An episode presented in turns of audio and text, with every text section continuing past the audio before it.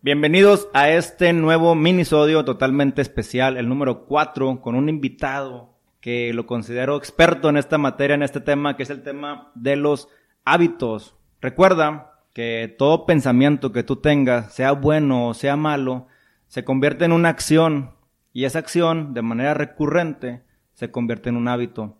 Ese hábito define el destino de tu vida. Doy la bienvenida a Tony Aguayo y a Raúl Muñoz que me acompañan. Somos tres en este minisodio, pero empiezo con Tony. Bienvenido, Tony.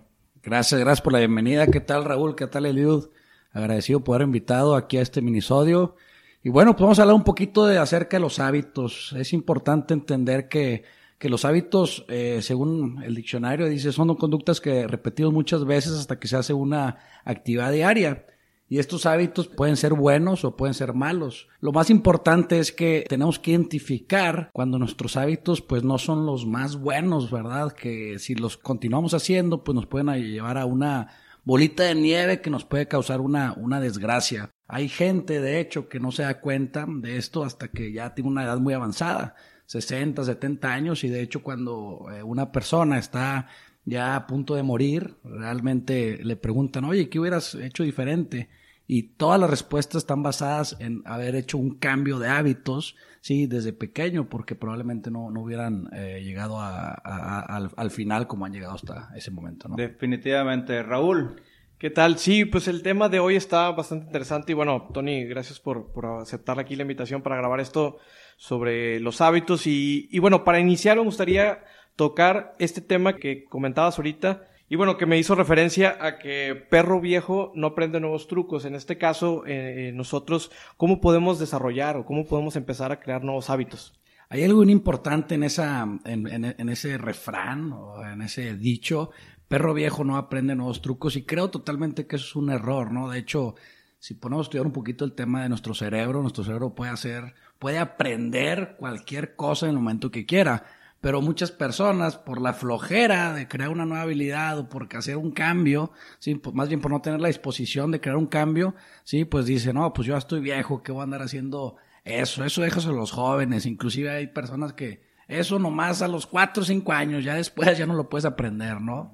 Será una justificación en ocasiones también, ¿no? Esa pereza, el decir ya no tengo edad o no tengo la capacidad, pero el cerebro yo creo que busca la manera de sacar una excusa para no hacer algo o no comprometerse a algo. Creo que cuesta mucho crear hábitos que siempre te estén forzando. Tiene que haber un motivo muy fuerte o una desgracia muy grande, ¿no? Claro, claro, totalmente. Sí, de hecho ahí es donde, donde entra el tema de la, de la disciplina y la autodisciplina, ¿no?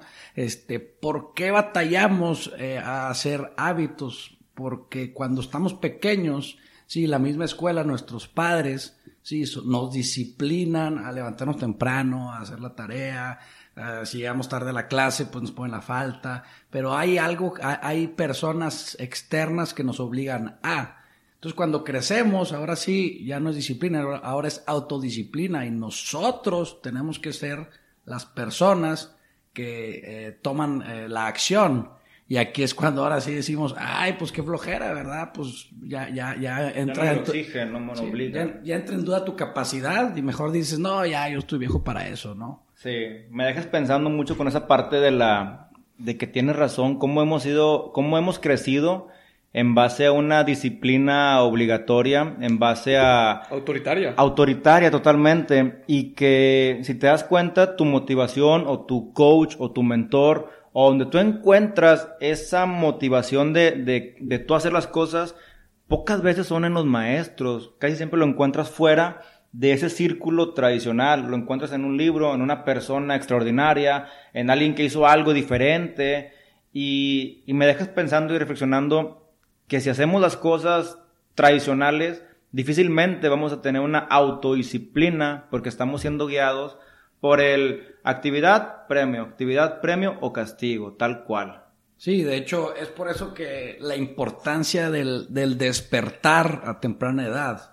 Normalmente la gente despierta, pues ya cuando probablemente eh, acabó su universidad, trabajó varios eh, años, pero si nosotros podemos hacer que la gente despierte desde antes a dar cuenta, la importancia del tomar acción con su autodisciplina y de, de, de, conocer sus capacidades y en sí poder hacer algo, algo, algo bueno y a temprana edad y no esperarse a final de cuentas a estar más grande y ahí tomar acción. Sí, creo que también nos gusta a la sociedad como esos malos hábitos. Creo que los malos hábitos es más fácil. Son más fáciles. Son más fáciles desarrollarlos que los buenos hábitos. Entonces creo que también por ese sentido nos inclinamos como a todo lo malo eh, porque es más sexy. Al final de cuentas, esos malos hábitos son más, más sexy. desde la comida, Raúl. Desde la comida. O sea, comerte una hamburguesa es mucho más sexy que comerte una lechuga. Y eso es definitivo. Entonces, creo que cuesta por ese, ese bloqueo de decir, oye, pues es que los buenos hábitos no son sexys o no nos los venden como sexys, pero pues vemos a personas que tienen buenos hábitos y que dices, oye, pues, ¿cómo le, cómo le está yendo tan bien? ¿Por qué está así? O sea, obviamente porque se, eh, hay un sacrificio también. Claro, ahora es tendencia, ¿eh? Porque hace años, probablemente, como tú dices, no era sexy comer eh, saludable, no era sexy hacer ejercicio. Pero hoy es tendencia, el tema saludable, ya, ya eres una persona, eh, es importante, a ti te interesa la gente que se cuida, que hace ejercicio, a ti te interesa hacerlo, a ti te interesa personas que cuidan el medio ambiente, personas que quieren contribuir y aportar a la sociedad.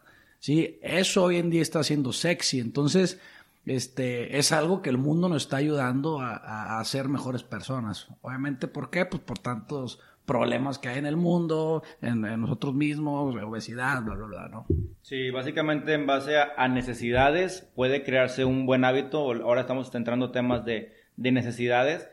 Y bueno, quiero aprovechar para recomendar un libro que habla precisamente de esto y me gusta bastante. Es el del efecto compuesto. Este cuate te habla que si tú empiezas a crear hábitos, aunque sea el 1% en tu vida diaria, 1% vas creciendo y se va volviendo a capitalizar en el siguiente día, y siguiente día, y siguiente día. Dentro de seis meses, un año, cinco años, tu curva de despliegue de lo que eras o hacia dónde ibas y lo que hoy en día eres se ha vuelto totalmente amplia, totalmente grande. Y este libro trae muchos ejercicios que, de hecho, muy coloquial, te voy a contar uno donde él te dice, ok, a ti te gusta el cigarro. Y te dice, deja el cigarro. No lo dejo porque no quiero. Bueno, entonces ese, ese hábito es más grande que lo que tú quieres.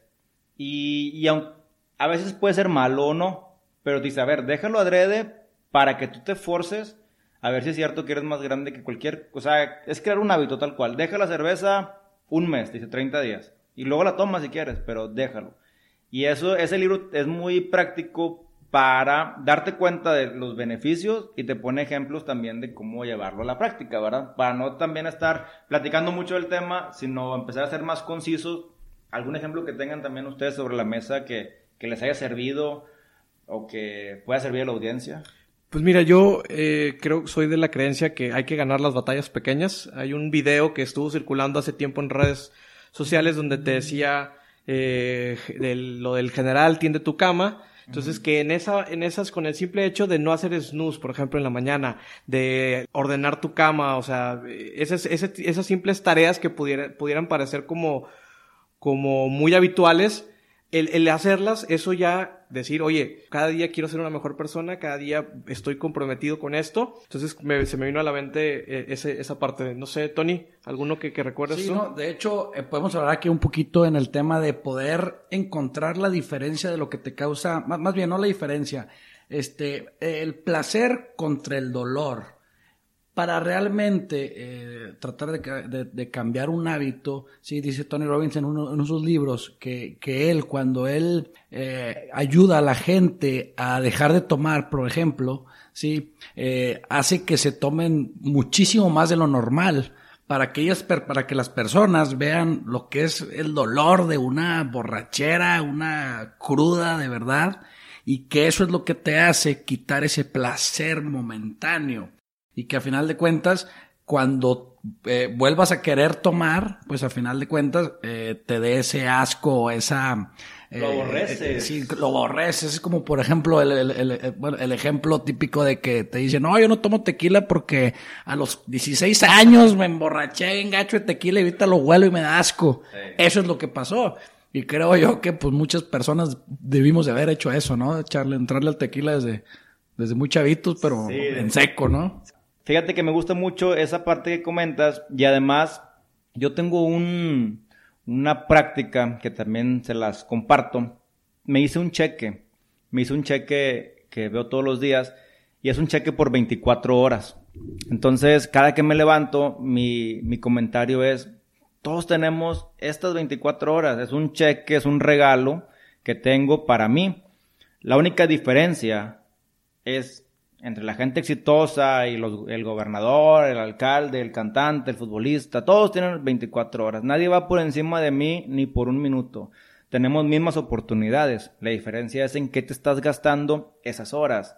Y a través de una reflexión diaria en la mañana de que yo tengo ese cheque en mis manos y sé que depende de mí, es cuando ya empiezas tú a, a llevar tu agenda al pie de la letra y de manera concisa y de alto valor, porque obviamente es, es, un hábito. El hábito es estar consciente de que tu tiempo es finito y con las mismas oportunidades, y ahora sí toca a ti decidir qué vas a hacer para mejorar y, y, y ser algo más grande que lo que eras ayer. Oh, y algo importante aquí, Eliud, es entender que eh, vas en contra de la corriente, o sea, vas en contra de muchos años probablemente de tener malos hábitos y, y, no de un día a otro se van a cambiar. Entonces hay muchas probabilidades de que caigas en lo anterior, lo cual no está mal. Lo importante es entender que tienes que volver a empezar. Y afortunadamente tenemos todos eh, los días para poder volver a, empezar. Aquí es importante, eh, una pregunta que me hago yo es qué puedo hacer las próximas 24 horas, sí, para mejorar en tal aspecto, para ser mejor. De hecho, de repente que, que pues me va mal dos, tres días seguidos y que no reacciono, esa pregunta es la que me hace reaccionar y que digo, ¿y sabes qué? ¿Qué estás haciendo mal para mejorar? ¿Y, qué, en qué te puedes enfocar para mejorar? Y es lo que me hace despertarme, levantarme y tomar acción a final de cuentas, ¿no? No tomas acción, digo, finalmente te das cuenta de que estás mal. Ahí sí, me topo con gente y conocemos a gente que, no, pues que no sé por dónde empezar. Lamentablemente, casi toda la gente que no toma acción por decisión propia espera tocar fondo. En mi caso ya me pasó una vez, no quiero como la pasar, pero hay que aprender sobre, sobre desgracia ajena y tomar acción para algo, ¿no? El tiempo creo que se pasa y es algo que te hace reflexionar de que, oye, ¿qué hice hoy para llegar a, a esta meta? A esta meta. Ponle plazo a tus metas, ponle actividades diarias y como dijimos ahorita, el primer punto es identificar tú ese hábito que necesitas, corregirlo. Si vuelves a caer, es volver a empezar, como lo acabas de comentar, Tony y estar consciente de forma diaria de qué estamos haciendo, tanto sí. bien o mal. Y tienes que medir. Es, es, sumamente importante el tema de medir tu progreso en lo que quieres mejorar. Eh, hay veces que la gente quiere bajar de peso, por ejemplo, y empieza a hacer ejercicio, empieza a comer mejor, y pues si no te mides, no te das cuenta que probablemente llegas a 5 o 6 kilitos abajo, sí, pero tú no te los ves porque el, el, el cambio es poco a poco y diario, y, si no lo mides, probablemente en algún momento alguien te dice algo y lo que a ti te ha causado tanto esfuerzo, sí, la gente te lo, te, lo hace que se te olvide en un instante, ¿no? Entonces, este, hay que medir, eh, te lo dicen en las dietas, por ejemplo, pésate diario para ver cómo estás, mídete la grasa corporal, todo ese tipo de cosas, para que en realidad cuando tú ves el cambio, sí, es cuando obviamente tú te esfuerzas, te sigues esforzando, ¿no? Y creo que también si lo haces por ti mismo, en lugar de hacerlo a lo mejor por las demás personas, por lo que dicta, dictan las demás personas, creo que todavía es más valioso y le aportas todavía mucho más valor a, a, a ti mismo, a tu disciplina. Y bueno, que sí, pues es importante medir todo, siempre para mejorar, siempre para, para hacer algo diferente hay que medirlo porque todo lo que se mide se puede mejorar, entonces en esa cuestión lo podemos hacer. Y aquí van dos puntos que se despliegan de este mismo. O sea, cuando es medible, tú ya sabes que bajaste 5 kilos y es lo que te motiva a seguir trabajando en él. Si alguien te dice, oye, te ves igual, tú puedes decir, está bien, yo sé que estoy abajo y eso me mantiene tranquilo. Ahora, es normal que cuando tú tienes, un cambio de hábito, mucha gente te lo va a criticar. Por 100 personas que te digan, qué bueno, felicidades, con que uno te diga, que estás mal, que no se ven los cambios, que no sirve de nada, que es tiempo perdido, uno mismo mentalmente se clava con el 1% o el 10% de comentario negativo. Está en uno también tomar lo que te compete. No lo quieres tomar, no lo tomes. Es, salud emocional y es un tema todavía totalmente diferente.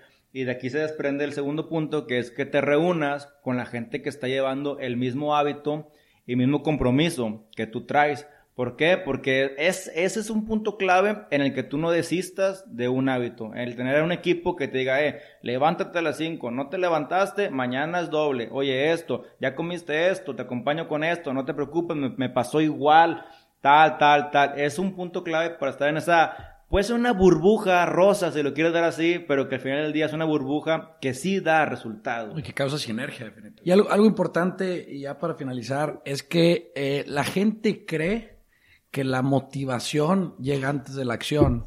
Es decir, hay gente que dice, oye, es que no despierto motivado, o sea, quisiera ir al gym, pero nunca he despertado con ganas de, o quisiera tomar acción, pero nunca despierto con ganas de hacerlo, ¿no?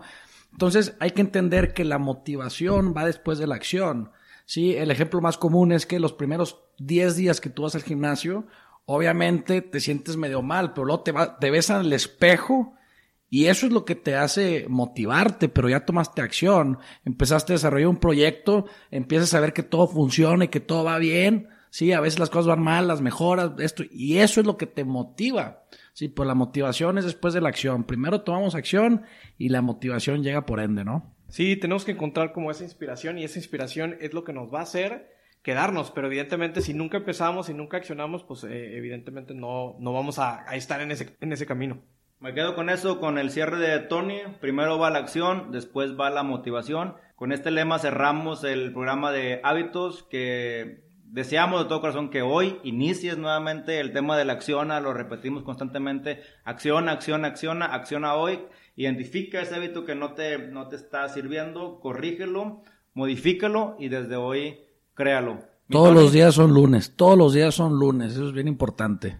Recuerda que los hábitos no te crean ni te destruyen, solo te transforman. Y bueno, ya nada más, Tony, ¿en dónde te pueden encontrar ahí en tus redes sociales para toda la gente de Titanes Podcast que te quiera seguir?